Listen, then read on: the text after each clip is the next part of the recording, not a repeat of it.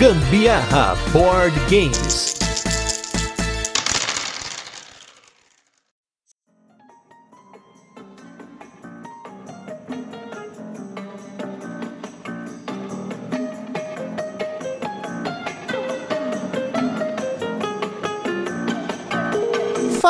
Galera, beleza? Aqui está começando mais um Gambiarra Board Games. Hoje com mais um Virando a Mesa, um quadro no qual nós recebemos convidados para falar sobre suas experiências com jogos de tabuleiro. E hoje, para né, dar continuidade às entrevistas com os caras desse canal que só cresce, eu estou aqui com mais um membro do canal Boards and Burgers, um cara que até agora eu não tenho certeza se ele é Ameritrasher, se ele é Eurogamer, se ele gosta de econômicos, qual que é o, realmente o gosto dele. Vamos tentar desvendar hoje aqui. Eu estou aqui com William Boit. Tudo bem, William?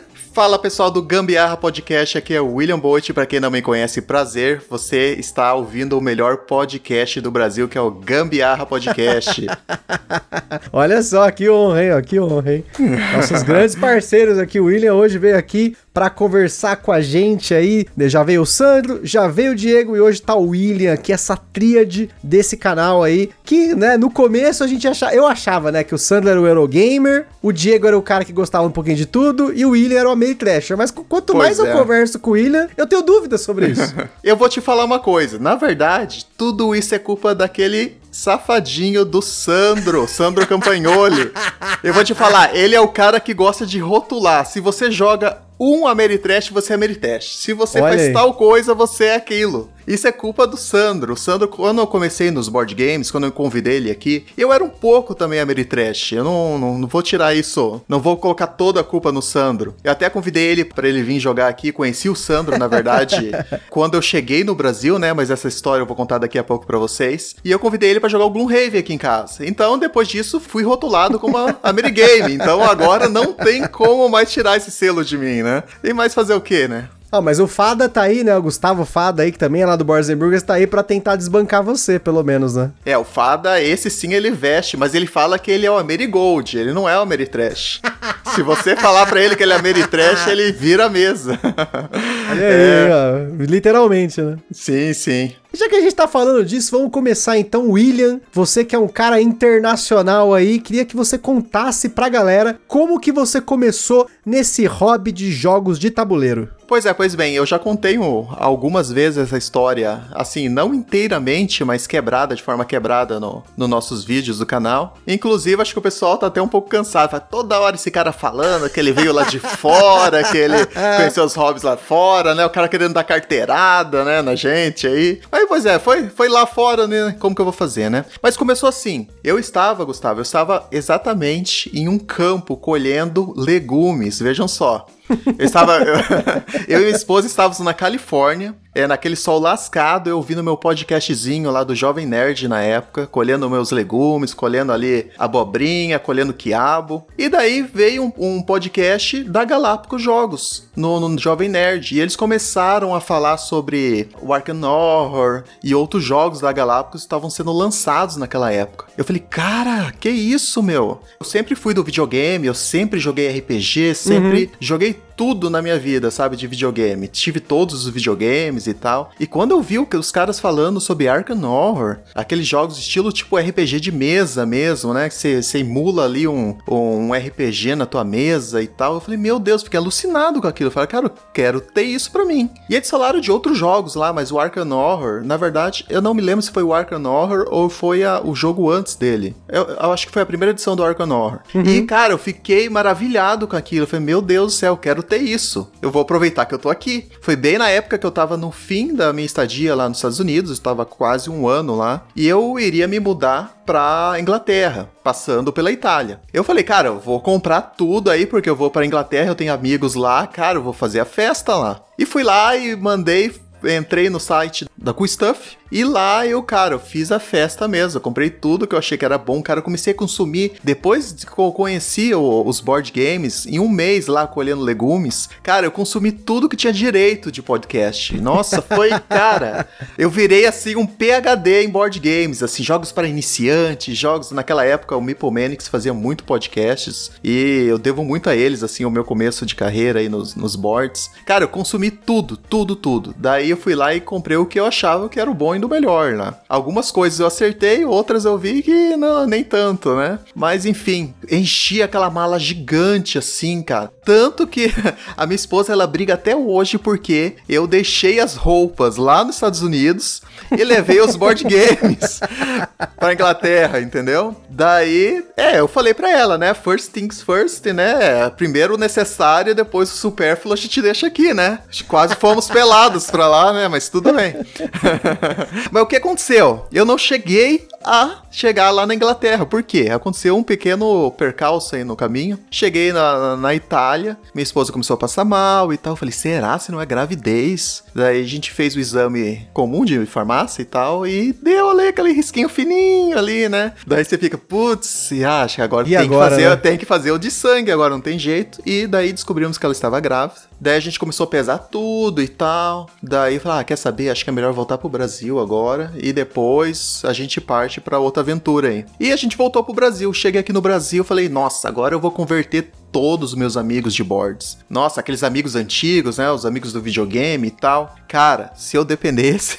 dos meus amigos antigos, eu tava jogando solo até hoje, cara. Que é, é difícil você converter um cara quando o cara não, não quer jogar, não adianta, né? E daí vendendo, eu já vou engatar uma coisa na outra, hein? Vendendo um jogo aqui, o Mage Knight foi o primeiro jogo que eu vendi, que eu comprei e vendi. Na época eu não, eu não entendi muito do Mage Knight. E daí, uhum. hoje eu vejo assim o quão Mage Knight foi bom. Mas na época, eu, eu, com um coraçãozinho mais Ameritrash, né? Eu não entendi muito aquele sistema de pontos, aquelas coisas assim que o Mage Knight tinha. Eu não achei muita graça naquilo. E foi o primeiro jogo que eu vendi. Vendi para um colega aqui, que hoje que é do Boards Burgers, que é o Ivan. Conheci o Ivan lá, o Ivan falou: Cara, tem um grupo aqui, os caras estão fazendo hambúrguer, hambúrguer artesanal, e estão chamando a galera pra uns eventos e tal, você não quer entrar? Daí eu falei, ah, bora, né? Porque eu, pô, tô tentando converter meus amigos, uma dificuldade para mim fazer isso. E daí, os caras chegando assim, né, de mão beijada, assim, né, conhecendo uma galera que eu não sabia nem que tinha. Falei, não, perfeito, chama aí e tal. E foi aí que eu conheci o Sandro Campagnoli, o cara que me abraçou. Ali veio de braços abertos quando eu entrei no, no, no Boards and Burgers. Entrei falando, nossa, cara, eu tenho Gloomhaven, eu tenho KDM, né? Que foi os jogos que eu, que eu uhum. trouxe da época e tal. A galera ficou assim, ao delírio, né? Porque, nossa, caramba, né? Seventh Continent que eu tinha também. Então foi muito legal. Foi aí que eu conheci o Sandro. Sandro foi super, super receptivo, né? Como todo mundo conhece o Sandro. Ele é um cara que sempre te dá atenção, um cara que sempre te, te dá espaço, né, pra fala e tal. Uhum. E eu fiquei maravilhado. Foi assim que eu conheci o Boards and Burgers. Quando eu voltei pro Brasil, não consegui converter os meus amigos. E além do mais aí, daí tive que partir para outra, né? Vamos pros convertidos já, né? Caramba, mas agora eu fiquei na dúvida, porque esses jogos do, do Lovecraft eu nunca, eu nunca lembro. Tem Arkham Horror, tem Mansions of Madness, tem Eldritch Horror, tem não sei o que. Cara, é tanto jogo. Desses daí, quais que você teve?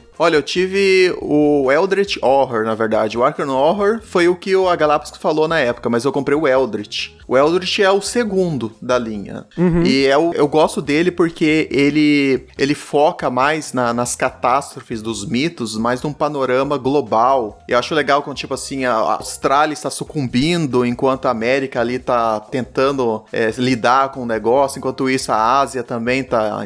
Enfim, sabe? As coisas acontecem no mundo inteiro. Eu gosto gosto mais do que quando é uma coisa fechadinha ali, mas. Ah, eu gosto também da, da questão do investigativo, que você entra numa mansão, que você entra ali num, num escritório e tal. Mas o, o Eldritch é o que me, ele me conquista justamente por ter esse panorama de catástrofe mundial. Bacana, não é. Eu acho legal quando é esse tema de Lovecraft, mas sei lá, eu tenho hoje em dia, depois de sei lá quantos anos no hobby, eu já fico sempre meio assim quando sai um jogo de Lovecraft, porque não sei se o, o tema já tá muito batido. Pelo menos para mim, sei lá, é tanto jogo, os caras podiam fazer uns terror tipo KDM, né? Pra quem não conhece, o KDM é o Kingdom Death Monster, a gente vai falar algumas vezes dele aqui no podcast, mas o Kingdom uhum. Death Monster, ele é um, um, jogo de terror, né, com uma temática de terror, mas, tipo, não é um cenário Lovecraftiano, né? Isso é excelente para mim. É, realmente, ele difere um pouco, né, da, da questão. A Fantasy Flight, ela achou ali o, o seu pote de ouro, né, nos mitos do Lovecraft, sai um atrás do outro. As mecânicas são excelentes, eu joguei esse último agora, o LCG deles, e realmente tá impressionante. Eu, a questão do storytelling, eu gosto muito, porque eu, como eu vim dos videogames, gosto muito dessa pegada que tá me contando uma história ainda, mas tem que ser uma história bem contada, né, no caso. Mas eu gosto muito, eu acho me amarro, assim, nesses jogos que eles tentam te contar a história, ou você vive a história através da aventura, como é o caso do Seventh Continent, uhum. que é outro jogo que eu amo também, de paixão. E até uma coisa aqui, ó, que os, né, os passarinhos aqui quiseram que eu colocasse nesse podcast, né? Porque agora, né, como você mesmo falou, depois que você voltou pro Brasil, você acabou entrando aí não apenas pro grupo do Boards Burgers, mas pro canal do Boards Burgers, né? Isso. Mas, e claro, hoje, num nível assim de excelência, putz, e esse, uhum. esses passarinhos estavam falando para falar o seguinte, comentar, né, os problemas que você teve técnicos no canal que foram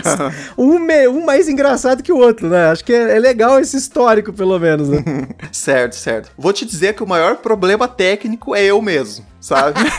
é a peça entre a Esse eu tô tentando teclado, né? corrigir né? até hoje. São alguns trejeitos, algumas falas, algumas coisas que estão acontecendo somente quando eu tô explicando. É engraçado que quando eu falo alguns trejeitos, algumas coisas, não acontece. Mas na hora da explicação eu não sei porque de achos, baixa o santo em mim e eu começo a ter alguns trejeitos. Eu não vou falar quais são aí, porque não, senão todo mundo aí vai ficar pensando aí né? nos vídeos, né? Mas enfim, cara, eu tive muito problema técnico. Agora esse fim de ano eu virei com estilo, assim, eu virei com, com softbox, com microfone top e tal. Mas, cara, vou te falar, comprei um microfone, o microfone não funcionava, daí eu tentei um adaptador, o adaptador não funcionava. Daí o, o depois o celular não funcionava, tive que trocar de celular, daí não funcionava o, o, o microfone com o adaptador no outro celular. Daí, nossa. Isso é, eu tô falando só do microfone. Agora as outras coisas ainda, nossa, mãe do céu.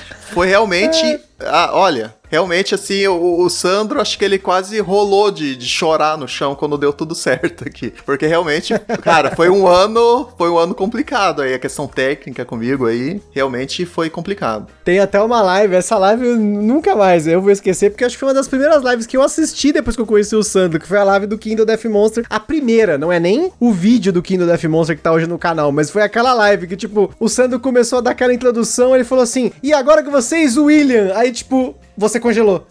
e aí, tipo, e agora? Tipo, que, que eu faço? Ele ficou, ele ficou paralisado, assim, tipo, acho que dava pra ouvir você. Eu tava jogando no dia, inclusive, mas eu lembro de estar assistindo junto. Falei, caralho, o que, tá acontecendo? Meu Deus, o Sam deve estar tá desesperado. Então, esse dia foi engraçado porque a minha esposa foi a primeira live que eu estava fazendo. Minha esposa estava ouvindo lá embaixo a, nossa live e tá aqui, travou tudo. O computador desconectou da internet e não sei o que aconteceu. Só sei que lá embaixo na TV tava pegando. E eu ouvi o Sandro lá, aqui de cima, né, que aqui é um sobrado, eu ouvi o Sandro lá embaixo desesperado Ih, será se o William volta? Porque o Sandro não sabe nada de KDM, não sabia nada e não sabe ainda, né? Mas ele fica, tava desesperado e eu tentando reconectar aqui, daí conectava de volta. Daí as coisas ficavam num, numa falta de sincronia, uma espécie de delay, né? Uhum. E não sei o que aconteceu, cara. Só sei que não teve jeito. Chegou uma hora que eu falei, ah, cara, quer saber? Deixa o Sandro cancelar o negócio lá e, e vamos, vamos gravar separado aí, porque o Sandro tava aprendendo também naquela época a configuração e tudo. Eu não sei o que que deu, cara. Só sei que não deu, na verdade, né? Caramba, não, é, essa foi engraçada. E, e, falando nas lives até, né? A gente fez uma live, para quem não assistiu no final do ano, a, a gente fez uma várias lives junto com eu, no caso com o Boards and Burgers, né? E teve uma live que a gente fez falando das nossas coleções, mostrando as fotos, mostrando imagens e tal. E nessa época, o William, o senhor William que está aqui, já estava começando a ter uma reviravolta na coleção dele aí, né? Mas William, comenta aí pra galera sobre a sua coleção. Primeiro, o que você trouxe dos Estados Unidos? Segundo, o que você chegou a ter aqui no Brasil? E por último, o que, que você tem agora? Porque eu sei que tem muita coisa que você tinha que você não tem mais, né? Ah, com certeza. O que, que eu trouxe de lá? Por exemplo, o Eldritch Horror é um jogo que eu tive, que eu trouxe de lá, vendi, mas é um jogo que eu gosto muito. Na época eu vendi porque era um jogo em inglês e depois eu fiquei de vender para adquirir o português, mas até hoje eu não comprei. Mas já joguei ele algumas vezes e tal. Ah, o, o Star Wars, o X-Wing, trouxe um punhado de navinha de lá também. Cheguei aqui, não joguei uma vez. Por alguma razão, eu acho que por causa da minha filha que nasceu, alguma coisa assim. Eu não tinha muito tempo para ir lá aprender, ficar jogando, né? Perder ali sábado, domingo fazendo campeonatinho. Não joguei uma vez X-Wing. Peguei e vendi o X-Wing também. Alguns outros jogos, é, a Meritrash que eu tive quando eu trouxe a questão. O Mage Knight foi um jogo que eu comentei aí que eu vendi, mas hoje eu, eu entendo a, a, grandiosidade do Mage Knight. O, o Vlad é um cara impressionante. O que ele fez com o Mage Knight, transformar um euro em um Dungeon Crawler de pontuação, hoje assim eu venero ele por conta disso, mas na época eu não sei porque eu não, não consegui entender muito a questão dos pontos, eu não era muito assim por dentro do euro, uhum. como que funcionava, euro competitivo e tal. Eu queria mais aquela imersão, aquela imersão de que uma Meritrash traz mesmo, uma história bem contada, a questão das minis e tal. Enfim, esses são os jogos que eu lembro, assim, que não ficaram na minha coleção e rapidamente foram vendidos. Uhum. E conforme eu fui conhecendo o pessoal aqui em Curitiba, o Sandro com a mentalidade. Ele tinha acabado também de sair de uma pegada mais, mais Ameritrash. Pra vocês que não sabem, pessoal, o Sandro já foi Ameritrash. É, o Arcadia Quest, hein? É, o Sandro foi um cara que falou para mim: não venda Arcadia Quest, pessoal. É isso aí. Ele chegou para mim: não, não, cara, não venda isso não, porque isso aí é bom bom, cara. Eu tô jogando aqui, é muito bom. Cara, eu peguei e vendi o Arcadia Quest, deu um mês, ele foi lá, vendeu também, cara. Ele tava. eu peguei ele bem na época da vira do, do vira casaca, sabe? E a galera aqui com mentalidade euro, tudo. E daí eu fui virando euro. Fui aos poucos, absorvendo a cultura do euro, toda aquela briga, né? Saí do videogame, falei, ah, graças a Deus, nunca mais PlayStation versus Sony versus Microsoft, aquelas coisas assim, né? Aonde que eu fui cair, né? Aqui no. no...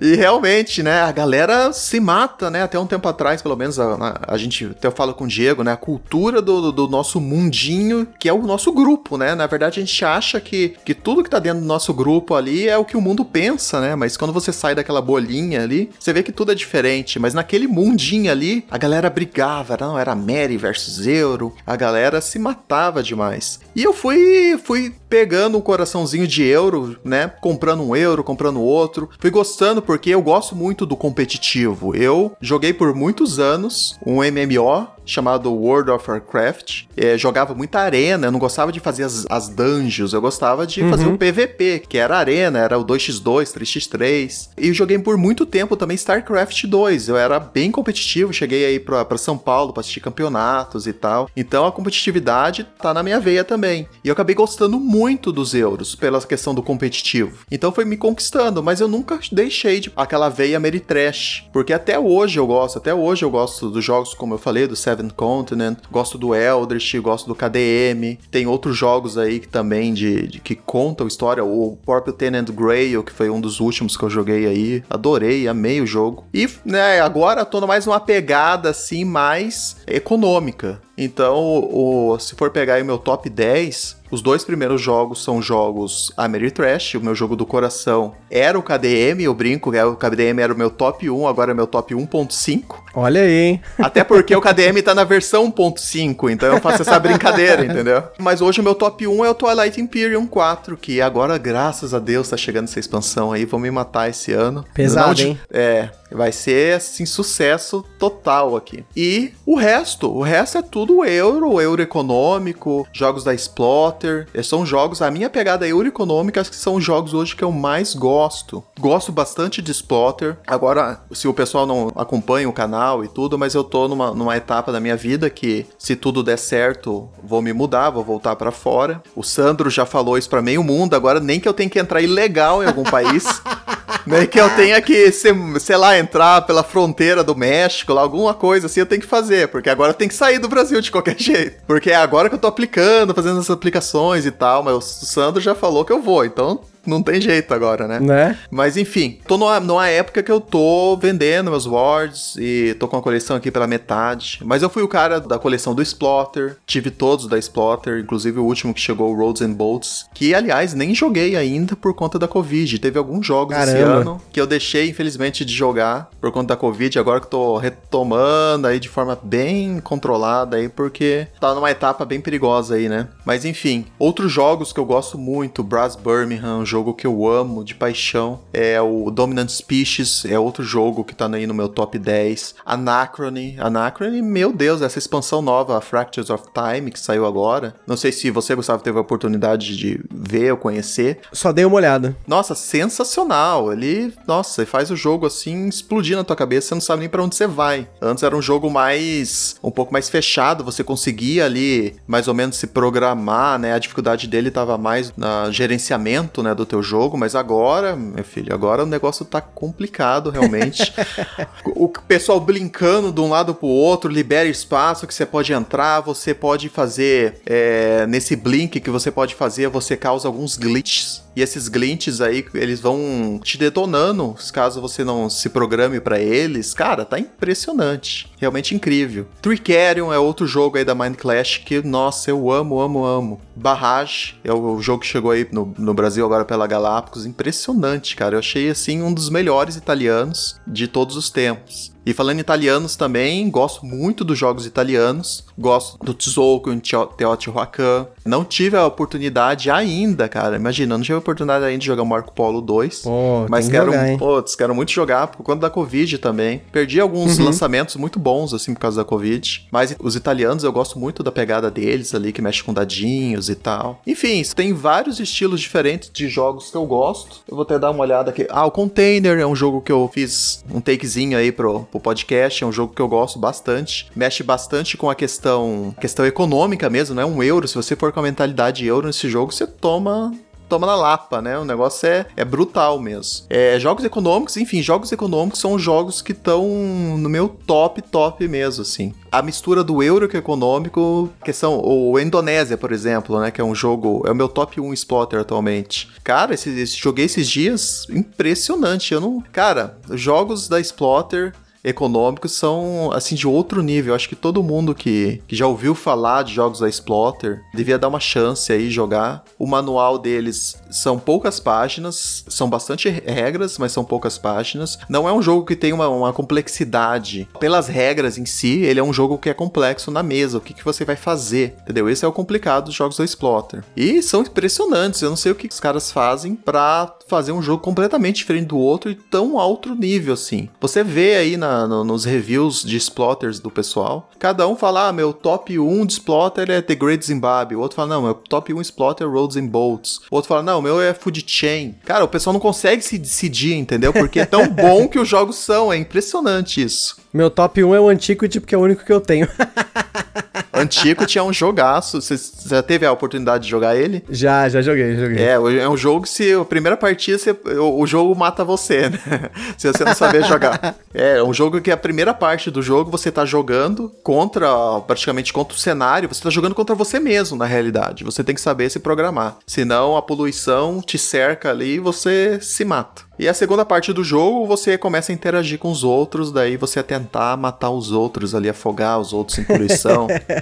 e é super legal, cara. Nossa, Antiquity é muito bom. Agora a pergunta, o Anônimo, o Anônimo número 1, perguntou aqui, o que aconteceu com o Gloomhaven? Por que, que você amava tanto esse jogo e ele não apareceu no seu top 10? O que aconteceu? Então, Gloomhaven já foi um jogo que foi top 10 pra mim. Ele tava lá na- no alto escalão do meu top 10. Mas o que acontece com o Gloomhaven? Ele, primeiro que ele disputou espaço com o KDM, né? Essa foi a primeira coisa que aconteceu ruim pro Gloomhaven. E o Gloomhaven tem algumas coisas, apesar de eu achar ele um jogo fantástico, absurdo, mecanicamente espetacular. A questão da história, ok, uma história ordinária ali, no sentido que... Uma história, uma história comum, né, de AD&D ali que a gente tá acostumado. Abres ali os, os braços de história, mas nada muito assim fora da curva, né? Sempre a- a- o foco do Gloomhaven tá na mecânica mesmo. Mas o que aconteceu é que o Gloomhaven, como eu disse, ele tem alguns probleminhas que eu acho. Primeiro, eu acho a duração dos cenários muito longa. Poderia ser pelo menos um terço mais curta. A questão dos setup dele é uma das coisas que realmente me tiraram um pouco do Gloomhaven. E eu peguei aquela época do Gloomhaven que não tinha ainda nenhum, nenhum aplicativo, nada que, que fizesse ele, ele rodar mais rápido, sabe? Até o próprio KDM hoje tem aplicativos que você consegue fazer a, a, uhum. todo ali o, o, controle de população e tal, a, a, parte pesada, né? O bookkeeping do, do, do, KDM, você consegue fazer. Mas enfim, e essa parte do setup do Gloomhaven foi o que me tirou um pouco do Gloomhaven. Inclusive, Gustavo, falar para você que quando eu conheci o Sandro, a primeira pessoa que eu conheci, na verdade, foi o Sandro e o César.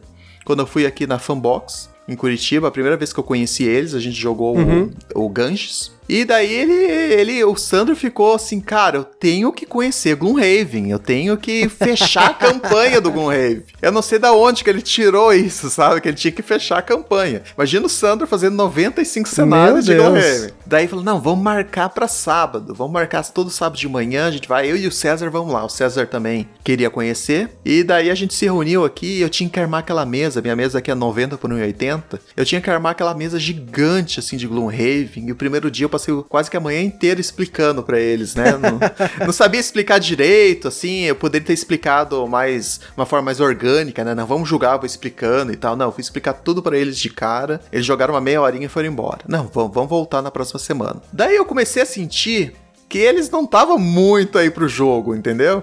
O Sandro me jogando meio na galhofagem, tentando competir, né? Aquela coisa já meio Eurogame, né? Tô jogando aqui um cop, mas tô competindo e tal, né? E eu toda semana montando aquela mesa, eu já, nossa, mãe, não, cara, não vejo a hora de desistir, cara, porque eu Pô, tem que montar essa mesa. E eles não vê na hora de, de sair do barco também, entendeu? Então, juntou a fome com a vontade de comer. Chegou uma hora, eu perguntei, ei, pessoal, vocês querem continuar tal? Porque vocês viram, né? São 90 e poucos cenários e tal, querendo dar deixa já pra eles largarem, né? Daí o César veio e me falou: Não, cara, eu acho que a gente tem que dar mais uma chance aí, porque. tem que dar mais uma chance, porque o... a gente não, não chegou a sentir direito como que funciona o feeling do jogo e tal. Eu, Sandro, puto do outro lado, né? Pô, César, por que, que você me fala isso? A gente louco pra sair fora aí, você querendo fazer o agrado no Willy e tal, né? Naquela época a gente nem se conhecia direito, né? A gente não tem essa uhum. intimidade que a gente tem hoje, né? Hoje ele pega puta que. Ele fala: Meu Deus, você não via a hora de largar aquele jogo lá que não aguentava mais, e todo sábado lá e tal, né? Caramba. Foi engraçado. Mas enfim, né? Respondendo a tua pergunta, realmente a questão do setup dele. E a questão do. Que realmente eu tinha o KDM, tinha ele. Daí eu, eu joguei um terço. Não, não, não vou falar para vocês que eu não joguei Gloomhaven, uhum. não. Joguei aí uns 20 e poucos cenários de Gloomhaven. Daí eu comecei a ver que a história não andava, o setup era comprido, não tinha aplicativo para ajudar e nada. Daí eu acabei desistindo. Desisti do Gloomhaven, mas, pessoal. Frosthaven vem aí, eu já adquiri o meu, hein? Olha aí, o cara achou que não fez direito do primeiro, vai no segundo, né? Porque se for um erro, né? Erra duas vezes, né? Claro que tem que, tem que fazer, né? Tem que tentar, né? Pois é, eu, eu até pensei em comprar novamente o Gloomhaven para jogar, mas acabei deixando aí, passando. Hein? Caramba, tem que ter paciência para fazer tanta coisa. Assim, eu não tenho, eu não sou o cara do, do jogo narrativo de 200 horas de jogo com 50 mil cenários, assim, não é para mim. É, pois é, é, realmente tem que, tem que gostar mesmo, dedicação, e eu gosto muito. E eu gosto muito de jogar solo. Essa é uma característica minha, porque eu joguei RPG aí, você joga no videogame solo. E eu gosto ali de abrir, entrar no meu mundo ali sozinho, rolar uns dados. Tem hora que é meio solitário, né? Você comemorar uns críticos ali sozinho, né? Mas acontece, assim, de você se levantar da cadeira, assim, ah, nossa, que animal. Aí, Pena cara... que não tem ninguém pra ver aqui junto, né? Mas... Cadê a plateia, né? Tem que filmar isso aí, fazer uma série pro Boards and Burgers lá, você jogando sozinho, né? Faz tipo uma narrativa, né? pois é, e o pessoal vai sentir pena de mim. Então, só pra gente fechar na coleção, então, números. Qual que foi o seu maior número de jogos que você teve na sua coleção e o seu número atual? Mais ou menos aproximado quantos jogos você tem aí, ou o máximo que você já teve também? Olha, o máximo que eu tive, eu sempre mantive minha coleção próximo dos 60 jogos base. Minha coleção chegou com expansões e tal, 120 mais ou menos. É lógico que o KDM, só o KDM aqui tem trocentas expansões, são 12 expansões. Na época eu tive o X-Wing também, que cada navinha é uma expansão, então, nossa, disparava o número. Mas jogos base mesmo eu tive 60, mais ou menos sempre 63, 56, sempre meio que variou, assim. Porque eu, sou um cara muito do Kickstarter, sempre gostei de Kickstarter. E quando pegava Kickstarter, sempre fui no Full Retard, né? Que é o. que, é, que é a doideira lá.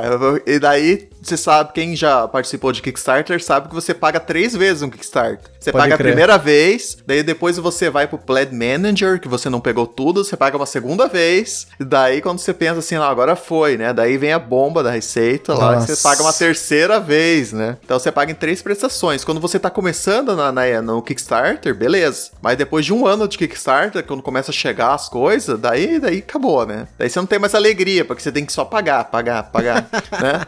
Então então eu sempre tive poucos jogos, porque ou eu, se eu comprasse Kickstarter, eu não conseguia comprar esses jogos é, euros médios, aí esses euros tá na hoje na faixa de 300 reais, sabe? Esses euros base, né? Então sempre fui sempre no, no all-in de jogos que eu gostei e não tinha muito dinheiro para ter uma coleção muito, muito grande. Então eu foquei nos melhores do meu gosto, no caso. Sim, não, é, o esquema é você ter encontrado seu perfil, né? Então você tem um perfil de uma coleção menor, mas com jogos mais gourmet, né? É os jogos mais caros aí de Kickstarter, com 250 mil expansões, né? É, é um perfil totalmente diferente do meu, é o oposto. Eu prefiro ter mais jogos, menos expansões, do que menos jogos e aproveitar com mais e mais expansões, aquela coisa toda em volta do jogo. Não sou tão fã assim. Quando eu gosto realmente do jogo, eu quero ter tudo do jogo. É realmente. Eu viro um caso de amor com o jogo, né? Por exemplo, o Anacrone. o Anacrone aqui eu quero ter tudo no Anacrone. Tricerion também é outro caso. Não, não sou assim com todos os jogos, obviamente. não compro expansão só pra ter expansão. Se a expansão não for boa, eu não compro. Então, é, eu brinco com o pessoal, que o pessoal fala, ah, você é trash. Os caras tentam me rotular, né? Mas assim, eu, eu falo assim, eu gosto de jogo bom pode ser qualquer tipo de jogo, contanto uhum. que ele seja bom. Tem os Ameritrash super bons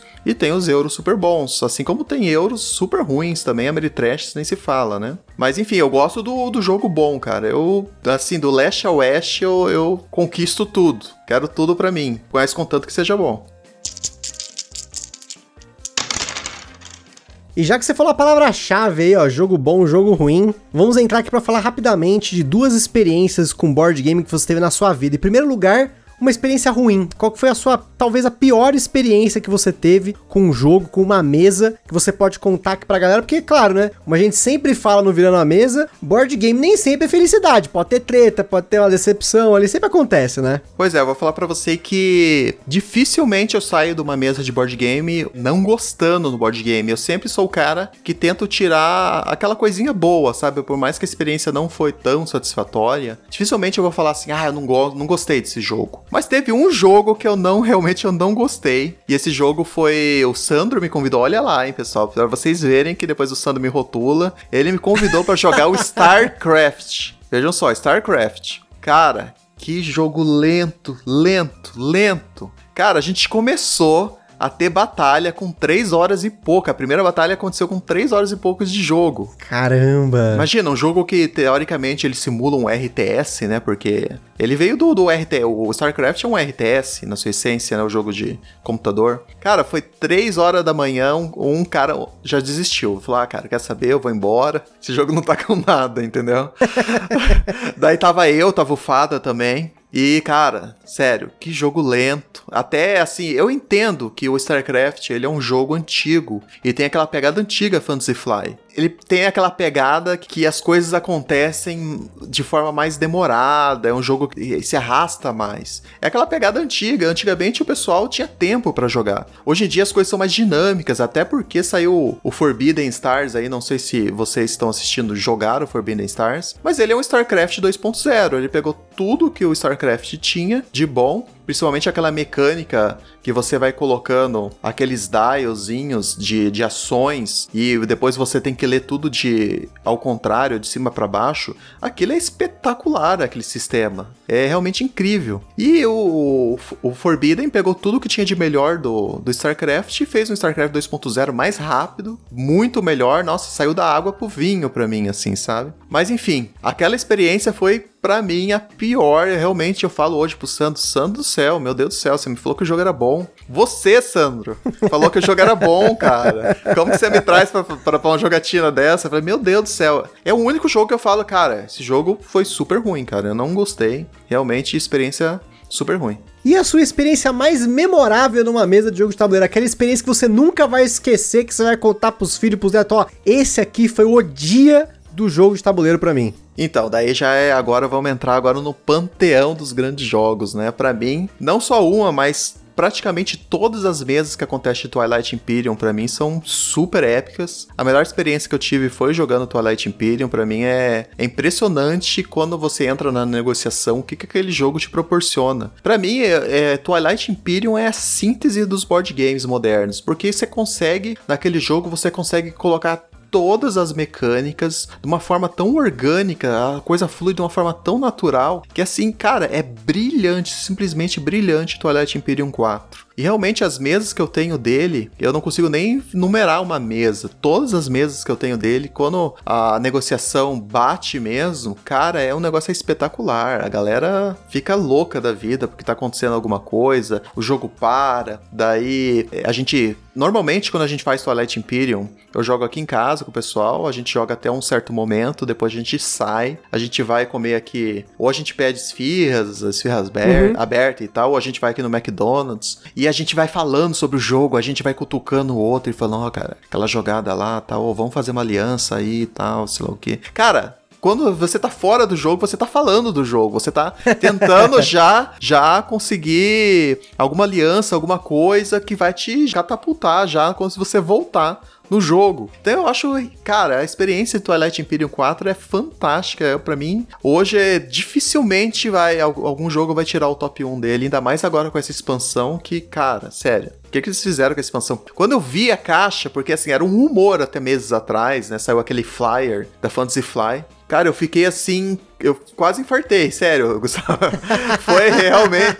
Quando eu vi aquele, aquele flyer da Fancy Flight, eu falei, meu, cara, que que é isso? Não pode estar tá brincando, meu coraçãozinho é. Brincar com meu coraçãozinho desse jeito. Não, não tem como, né, pessoal? Isso aí tem que ser verdade, porque, cara, aquela caixa absurda. A nossa arte da, da caixa é algo fora de série. E falar que tinha mechas, tinha líderes, tinha outras coisas. Eu falei, meu Deus do céu, cara, isso não pode ser fake news, cara. Porque senão eu vou, sério, vou ficar depressivo. Não tem outro jeito, entendeu? Cara, sorte que foi realidade tá aí. Inclusive hoje eu fiz ali a compra e daqui a pouco vai estar tá chegando aí nosso Twilightzinho do coração. Melhor experiência aí ever da minha vida. Olha aí, então, ó, quando eu for aí para Curitiba, depois da pandemia, eu quero jogar Twilight Imperium, porque esse é um jogo que, assim, eu não tenho coragem de comprar, porque eu sei que em dois ele não roda, precisa de mais gente, que em casa não vai rodar. E o jogo, por ser muito longo, aqui já tenho dificuldade de ver mesa, mas é uma experiência que eu quero muito jogar. Acho que desde que eu comecei no hobby, eu lembro do Twilight Imperium da terceira edição. Os caras, nossa, esse jogo é absurdo. Eu vi umas fotos dele por aí. Aí quando saiu a quarta edição, nossa, o nego tava em êxtase, assim, né? Então, realmente é uma experiência que eu quero ter, mas eu não quero comprar. É diferente. Ah, com certeza. Esse aí, um, um só comprando já é o suficiente, porque é difícil você colocar esse jogo na mesa, né? E você investir muito dinheiro, né, para colocar ele ali uma vez por ano, eu acho que não compensa. Antes uhum. da pandemia, a gente tava girando o Twilight Imperium uma vez por mês, pra você ter ideia. Tanto Caraca. Que a gente tava viciado aqui. A galera já montou um grupo no WhatsApp e terminava um, marcava o próximo, terminava um, marcava o próximo. E tava assim, entendeu?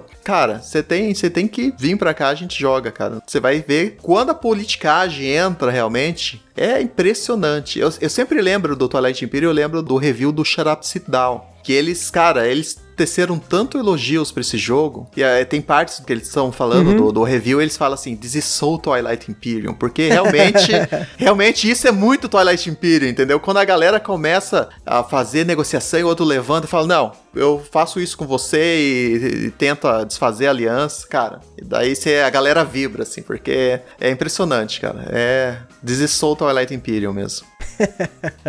Olha aí. E agora vamos para as perguntas dos nossos ouvintes. Começando aí pela Neiva Mara, aí do Sul, também Jaraguá do Sul. Ela mandou uma mensagem aqui perguntando: William, Clank é Dungeon Crawler? E um forte abraço. Então, Nevamara, eu considero o Clank um Dungeon Crawler sim. O Dungeon Crawler, ele vem dos RPGs, né, essa palavra, Dungeon Crawler, quer dizer aí o rastejante de calabouço, né, seria a tradução aí livre em português. E realmente os, os rastejantes de calabouço somos nós, aventureiros, né? Que estamos entrando na dungeon, estamos, estamos ali desbloqueando, né? O acesso aí a várias, várias salas, vários calabouços. E o clã, ele realmente ele mexe com isso. Ele somos aventureiros, estamos em busca de riqueza e temos que entrar aqui nesse calabouço que está aqui na parte de baixo do castelo. Temos que conseguir o maior número de riquezas possíveis e sair o mais rapidamente possível, mas tem um dragão lá dentro, né? Então, o que é mais dungeon crawler que isso? Não tem, né? Ele suga mesmo aquela essência do RPG, a essência de cada um, uhum. é, se, grupos se separarem, cada um vai pro seu lado, cada um pega ali os, os itens, é, mata inimigos, tem o loot. Ele mula, na verdade, o Dungeon Crawler, com certeza. Tiago Neves perguntou: os eventos do Boards Burgers vão voltar e se pretendem ir para outras cidades ou por interior. Ele comenta aqui que ele é de Guarapuava e um forte abraço. Então, Thiago, com certeza o Boys and Burgers ele vai voltar sim. A gente parou por esse tempo por causa da pandemia. É, infelizmente, né, os eventos aqui em Curitiba estavam indo tão bem. Estávamos aí com mais de 60 pessoas. É, na verdade, 60 foi o cap nosso, né? Porque a gente não tinha como colocar mais pessoas, né? né? Onde a gente estava fazendo. Mas dava para chegar tranquilamente aí a 80, 100 pessoas. Mas com certeza a gente vai voltar. É, não sei se você sabe, Thiago, mas a gente tem um evento já rolando em Guarapuava, um outro Boards and Burgers aí, já tá solidificado em Guarapuava, vai estar tá rolando aí. E com certeza, quem sabe aí não rola um Boards and Burgers em Guarapuava, pode ficar tranquilo, a gente vai te contactar aí. Você vai ser o nosso administrador aí, o nosso espião aí de Guarapuava, vai reunir a galera, a gente vai sim, vamos para Guarapuava. Inclusive, seu Gustavo, Fique preparado aí que logo, logo vamos te contactar aí para Olha um, aí. quem sabe, um Boards and Burgers aí em São Paulo. Quem sabe, hein? Quem sabe, hein? Olha aí, hein? Isso mesmo, vamos lá. E já falando de boards e burgers, né? O burger no caso aí, o Jeff perguntou: hamburgão é um bom acompanhamento para as jogatinas ou atrapalha? Olha, Jeff, com certeza, mas eu vou te falar. Aqui a gente separa bem o hambúrguer do, da jogatina, porque senão a lambança, meu amigo, você não sabe o que é tabuleiro, o que é ketchup, o que é mostarda, né?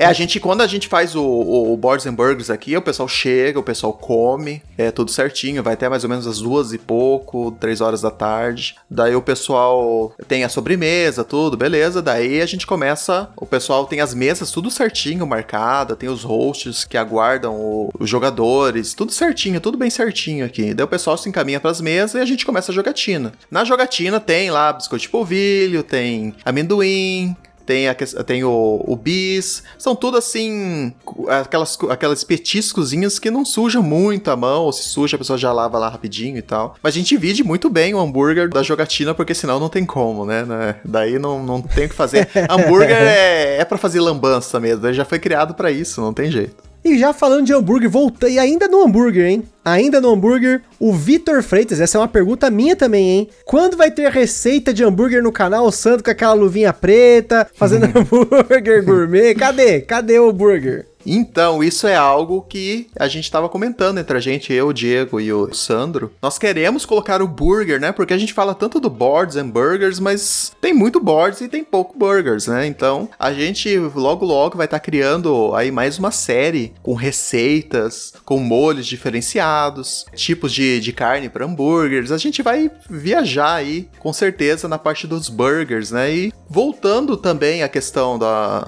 depois da Covid, voltando com os eventos eventos, a gente vai filmar com mais detalhes os eventos, quem sabe fazer até um, um hambúrguer gourmet diferenciado lá, filmar tudo certinho. Pode ficar tranquilo aí que vai ter o, o Burgers do Boards, vai, vai aparecer aí logo logo. É isso, eu tô esperando, hein? Tô esperando esse burger e eu já falei, eu quero ver o Sano lá com a luvinha lá, todo que eu tô ligado, tem até figurinha do zap dele de churrasqueiro lá, hein? É, o Sandro é, o, é o, o, churrasqueiro Nutella que a gente fala, né? O cara de luvinha, ele faz com espeto rotativo, é, usa o carvão, lá, carvão de acácia, carvão de sei lá o quê, aquela pedaço de, de toalhinha umedecida para limpar a mão. O cara é o cara Nutella do, do, do churrasco. Caraca, olha aí, hein? Revelações, hein? Te entregando, hein, Sandro? Te entregando, hein?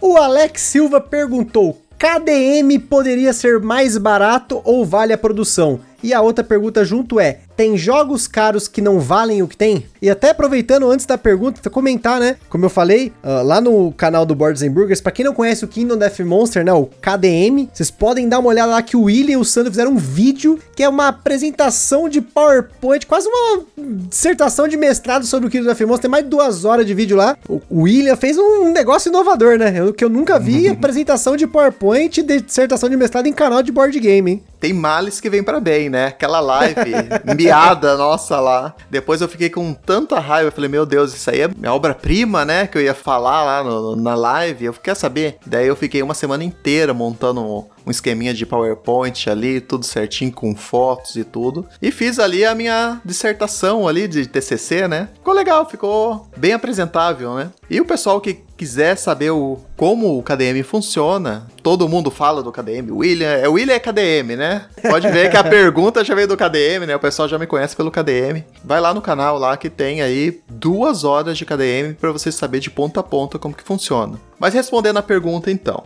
poderia, com certeza, a KDM poderia ser muito mais barato. No começo, Adam Putz, quando ele começou a criar o, o KDM, inclusive ele vendeu algumas cópias de KDM sem miniaturas. Isso na primeira leva de KDM. O pessoal queria o jogo por causa da mecânica. A questão da o que encarece o KDM realmente são as miniaturas. Mas o Adam Putz, ele, ele, ele não quer vender um jogo, ele quer te vender um universo. E é isso que acontece com o KDM, assim como o Warhammer, por exemplo. Se você entra no site do KDM, do Kingdom Death Monster Shop, você vai ver que existem milhares de pinaps. Os pinaps são o quê? São as miniaturas. Existem milhares de pinaps, não milhares, mas dezenas e centenas de, de pinaps que não tem nenhum papel na mecânica do jogo. Ela tá ali simplesmente para ocupar um papel no, no, universo do jogo. Por exemplo, tem um personagem que aparece no jogo, daí eles lançam um pin-up ou uma miniatura daquele personagem. Pô, a pessoa compra porque a pessoa quer pintar, que a pessoa quer ter. Então acabou virando um universo realmente. É um, é um hobby à parte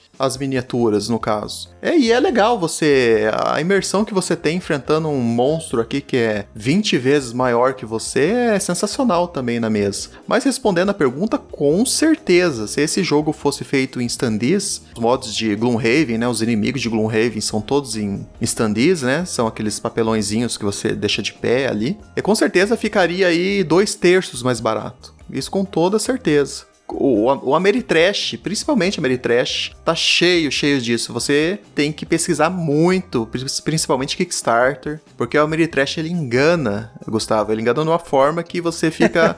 eu vou te falar, eu vou te falar, vou te dar um exemplo bem recente, é até dessa semana aí. Eu vi um, um Kickstarter de um pessoal da Mongólia. O pessoal fez um jogo estilo KDM, com aquelas minis, assim, usando bastante as mãos, caveiras, né? Esse estilo mais dark Dark mesmo. Fez um videozinho bem bonito ali que você fica assim, cara, que jogo bom. Mas os caras não colocaram mecânica nenhuma, não deram nenhuma resposta para as pessoas interessadas. E o pessoal ficou pensando, putz, será se isso aí é golpe ou não é? Porque já teve isso antigamente, né? E, pasmem, o jogo já estava com quase 70 mil dólares já arrecadados, mais de 250 pessoas. Isso com alguns dias já. E é, os caras tiraram esse, esse Kickstarter do ar, tanto o pessoal cair em cima pedindo, oh, cadê o jogo? Estamos querendo vender jogo, mas cadê o jogo? Mostra a mecânica tal, e o pessoal tirou. Então, provavelmente era um golpe. Raramente acontece, mas dificilmente você cai, porque hoje em dia o pessoal tá bem esperto com relação a isso, mas já teve pessoas que caíram em golpes de Kickstarter e tal. Mas vejam, pessoal comprando o jogo por conta da beleza do jogo, das miniaturas. Então, mini vende demais.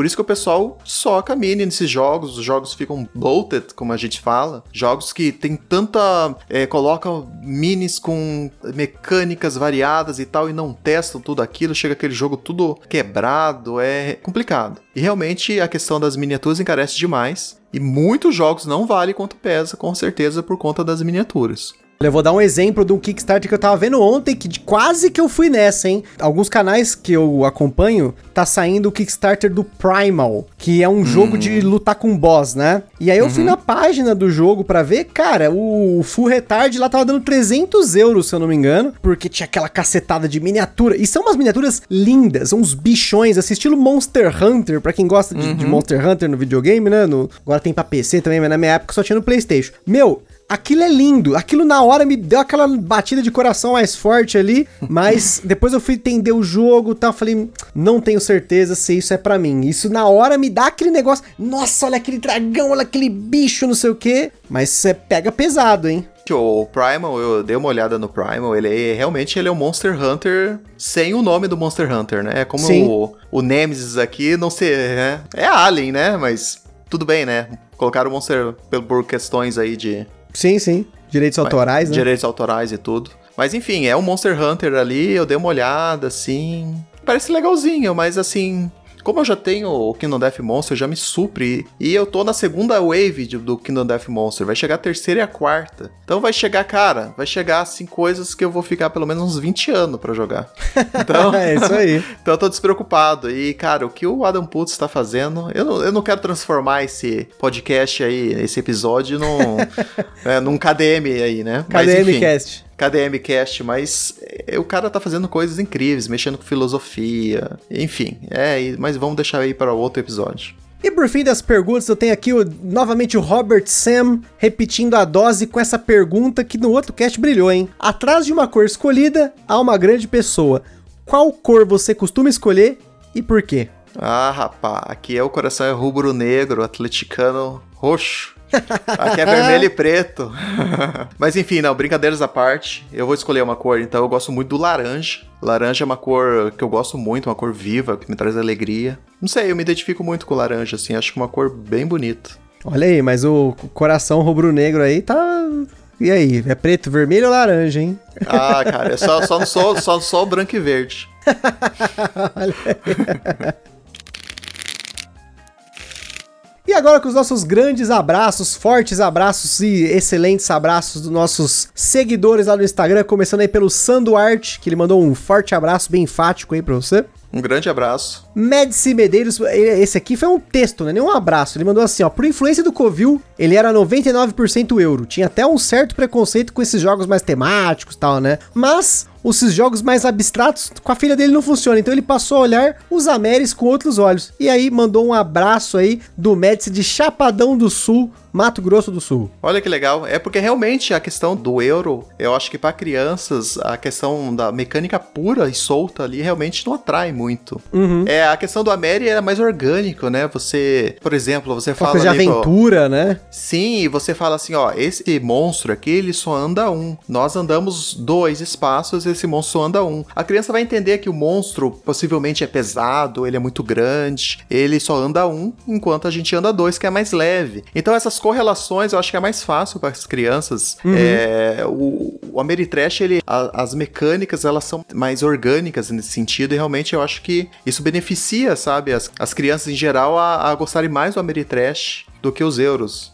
O Mário Freire mandou aqui um forte abraço para vocês do Gambiarra e pro William. Então, um forte abraço, Mário Freire aí. Abração. O César Alves mandou o seguinte: eu não quero mandar nenhuma pergunta, só para dizer que ele é lindo. Ah, cara, o César é muito fofinho, cara.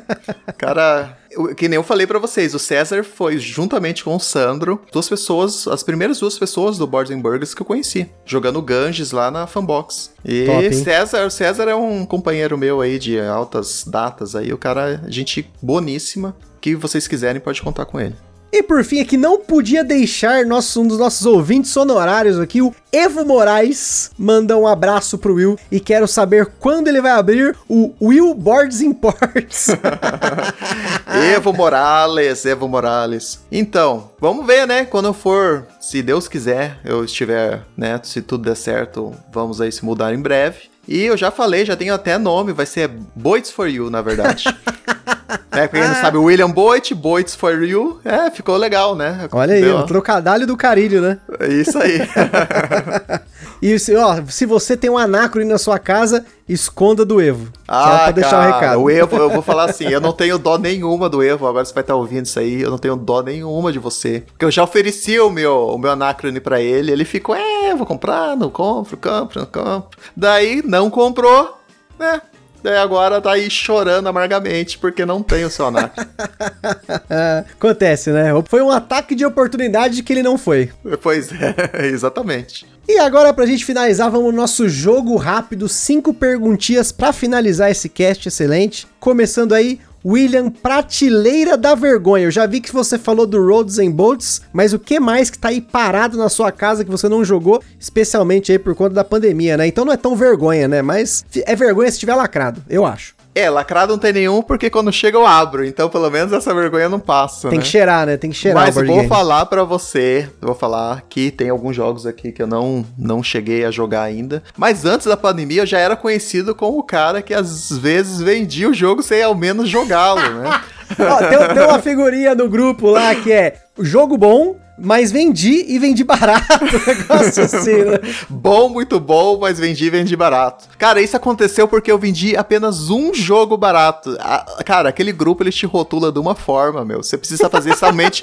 você não precisa ser o que mais fez, mas se você for pego na hora errada, você tá perdido naquele grupo. Já era. Já era. Mas eu tenho alguns jogos aqui que eu não joguei por conta da pandemia. Por exemplo, o The States. Warcry, eu não joguei. O Bio Origins foi um jogo do Phil Ilkan que eu comprei aqui, tô louco para jogar ele. Abri a caixa, comecei a ler o manual, já guardei o manual e fechei a caixa. Porque aquilo não, não é manual, meu Deus do céu. Eu tenho, tô com medo de abrir essa caixa, entendeu? Nossa, meu, é complicado. Esse manual realmente vai ser uma dedicação para eu pegar todo esse jogo. Já vi gente, pessoa da gringa, não entendendo o jogo, tendo que partir para vídeos e tal, porque o negócio é complicado. Quais É que agora realmente eu vendi grande parte dos jogos. Então, basicamente aí o The States, o Arkwright, o... Ah, tem os packs também. Tenho dois packs que eu não joguei, o Pax Transhumanity e o Pax Porfiriana. São dois packs que eu tenho aí, que eu ainda não joguei também. Todos esses vão pro canal, vou fazer o review deles, tudo certinho. Vou fazer a jogatina e vou apresentar aí pro pessoal. Mas eles não foram ainda embora por causa realmente que eu tenho que gravar esses jogos pro canal. E aí, se for vender barato o Arkwright, já tem um comprador aqui né, na fila.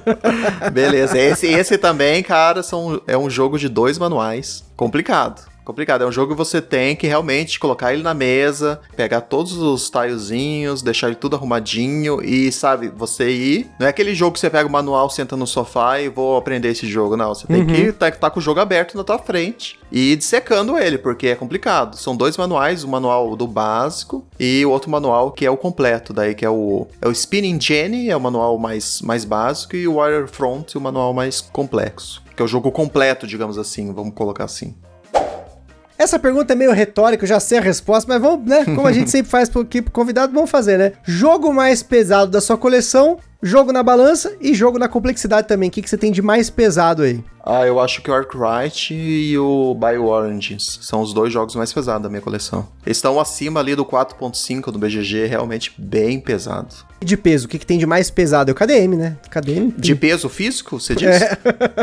ah, é o KDM, eu acho. KDM, com certeza. 50 quilos de miniatura colada, né? Sim, sim. É, o KDM, depois que você monta as miniaturas, acabou, né? Você não guarda na caixa mais. Porque, para quem não sabe, o KDM ele vem as folhas ali, vamos colocar assim, para você ir recortando e tal, colando as miniaturas e montando. É como se fosse um Warhammer, né? O pessoal que joga Warhammer sabe muito bem como funciona. E depois que você monta, meu amigo, já era, você tem que ter estante, senão não tem como. Ferrou. Esse é um dos motivos pelo qual eu sempre quero comprar, mas nunca compro, porque as limitações. As minhas crenças limitantes não são crenças no meu caso, que é espaço mesmo e até habilidade manual, mas enfim. é, é verdade.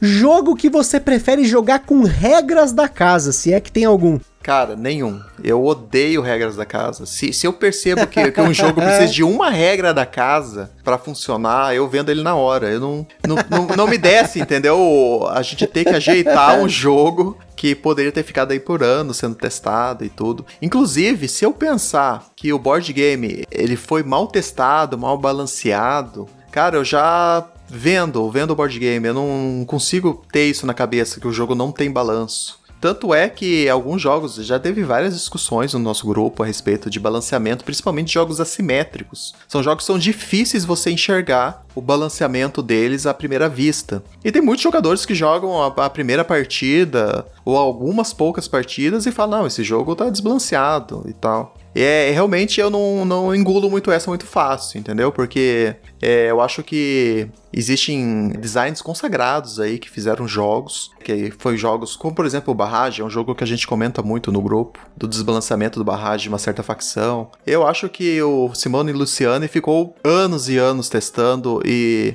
e às vezes a gente questiona aqui algumas coisas básicas de desbalanceamento. Não é possível que o Simone Luciani, em cinco anos de, uhum. de design, não conseguiu enxergar uma coisa tão básica dessa e não conseguiu corrigir. Então é, é difícil, sabe? Essa questão do desbalanceamento. Eu não gosto eu vendo. E a questão das regras homemade também, eu, nossa, descarto totalmente. Odeio, odeio, odeio. Nossa, não quero nem ver na frente. ah, ele fala assim: esse jogo é muito. Eu já vejo comentários, esse jogo é muito legal. Aqui eu fiz uma regrinha aqui, nossa, não, não, não quero nem saber. Não gosto.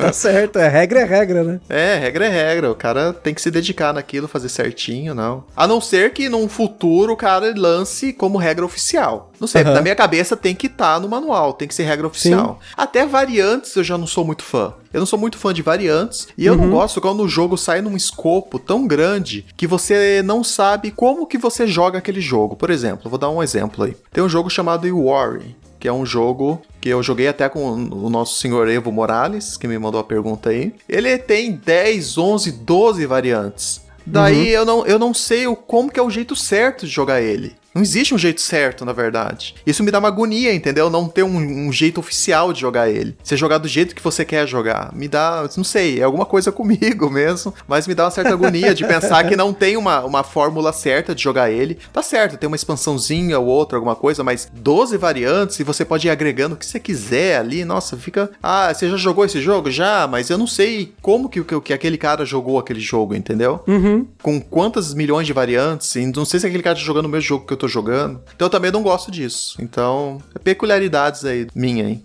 Então não passe perto do 504 do Free Deadman Freeze, que é aquele jogo que até o manual dele é modular. Não, oh, não faça isso. São 504 jogos dentro do mesmo jogo. Esquece. Esse aí, não.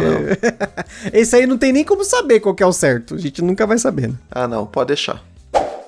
Um Ameritrash para quem é Eurogamer de carteirinha, aquele uh, maluco, Eurogamer maluco. Que Ameritrash que você indicaria para um cara desse? Ah, daí eu já falei aí quase metade do nosso episódio aí, o Twilight Imperium. Não tem como deixar de citar o Twilight Imperium. Como eu falei anteriormente, eu acho que ele é a síntese dos board games, ele envolve muitas mecânicas e muitas mecânicas euro dentro dele. Então, esse jogo, por exemplo, o Diego, o Diego é um cara do canal que ele do nosso canal que ele não tinha experimentado o, o Twilight até alguns meses atrás. Fizemos ali uma jogatina lá em Ponta Grossa, fui até lá, joguei com a galera dele, e ele hoje tá aí dentro do nosso grupo de Twilight aí, querendo marcar a próxima jogatina. E é um cara euro, euro, euro. Aquele euro que toda hora ele fica me cutucando, aquele safadinho, fica me cutucando ali. Ah, esse jogo é ruim. Ele gosta de dar aquelas, aquelas cutucadinhas, mas não que o jogo seja ruim, um jogo Ameritrash seja ruim. É porque ele gosta de tirar sarro de mim. Mas tá aí, tá dentro do grupo do Twilight. E vamos aí pra próxima jogatina. Com certeza eu indico Twilight Imperium para qualquer um que seja Eurogamer. Você vai se identificar muito. Muito das mecânicas, uh, manejamento de recursos, cara, tem muita coisa dentro do Twilight Imperium aí que o, o Eurogamer vai se identificar, com certeza. E pra gente finalizar, então, vamos fazer o oposto. Um Eurogamer pro Amerigolder. Já que a gente não tá falando mais de Ameritrasher, é Amerigolder, né? Ah, beleza então. Eu acho que, ó, tenho dois jogos aí que são jogos que eu amo. Não vou falar da Exploiter dessa vez, eu vou falar de um jogo diferente. primeiro deles é o Dominant Species. Dominant Species é um jogo que, inclusive, o Fada, que é um cara super ameri aí, amou. É um jogo muito temático, muito gostoso. Você realmente se sente naquela época ali, como as espécies estavam ali, é, se superando para tentar a era do gelo vindo e você tentando ali com todo o seu esforço, é, o seu espaço ao sol, brigando com as outras espécies, tentando se adaptar o mais rapidamente possível à tundra, né, que vai invadindo o mapa ali, vai criando a Ice Age, né, era do gelo. É um jogo espetacular, eu acho que todo Ameritrash deveria jogar esse jogo, é um, uma obra de arte. E o outro jogo que eu vou falar para vocês, não estou falando obviamente dos Splotters, porque eu acho que o Splotter é um nicho dentro do nicho. Nem todos os Eurogamers, até mesmo Eurogamers, gostam de Splotter. Então, outro jogo que eu acho que pode agradar muito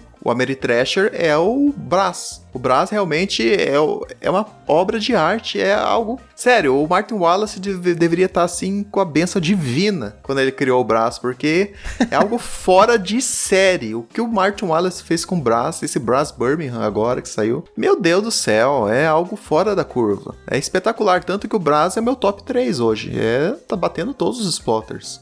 Indonésia top 4, Brasil top 3, o Birmingham no caso. E é algo fora espetacular, não tenho o que falar desse jogo. Realmente eu indico para todo a Mary Braz e Dominant Species. Acho que são dois jogos aí que vão pegar muita essência do que um euro é e tem um pouco de temática, é isso que é o legal. Pô, Ameritrash, a questão do Dominant Species tem muita temática da sobrevivência das espécies mesmo, você se sente, se emerge mesmo no, no tema. E o Brás também é, transborda ali o, o feeling, né, todo da revolução industrial e tudo mais. São dois jogos aí que eu indico. Então é isso aí, pessoal. Vamos encerrando aqui mais um episódio do Virando a Mesa com mais um membro aí do canal Boards and Burgers. Você já está cansado de ouvir aqui esse nome, mas a gente vai continuar falando porque além de ser nossos parceiros do coração aí, os caras que a gente se abraçou no meio dessa pandemia, mas né, com o distanciamento social, não foi um abraço físico, né? E estamos aí, pessoal aqui participando no Gambiarra e a gente também participando lá nas lives do Boards and Burgers, em algumas delas. Então, se você não acompanha o Boards and Burgers, entra lá no YouTube Boards and Burgers, tem o Ezinho comercial ali que você vai encontrar só coisa top, inclusive todos esses aí que o William comentou aqui e muito mais, né? Então, William, queria agradecer pela presença. Tamo junto mesmo. Com certeza, Gustavo. Precisando de nós, aí estamos aí. Um grande abraço. Eu, eu realmente estou lisonjeado de estar aqui no, no Gambiarra Podcast. Como já disse para vocês, o melhor podcast do Brasil e que está do universo. E realmente não é para qualquer um.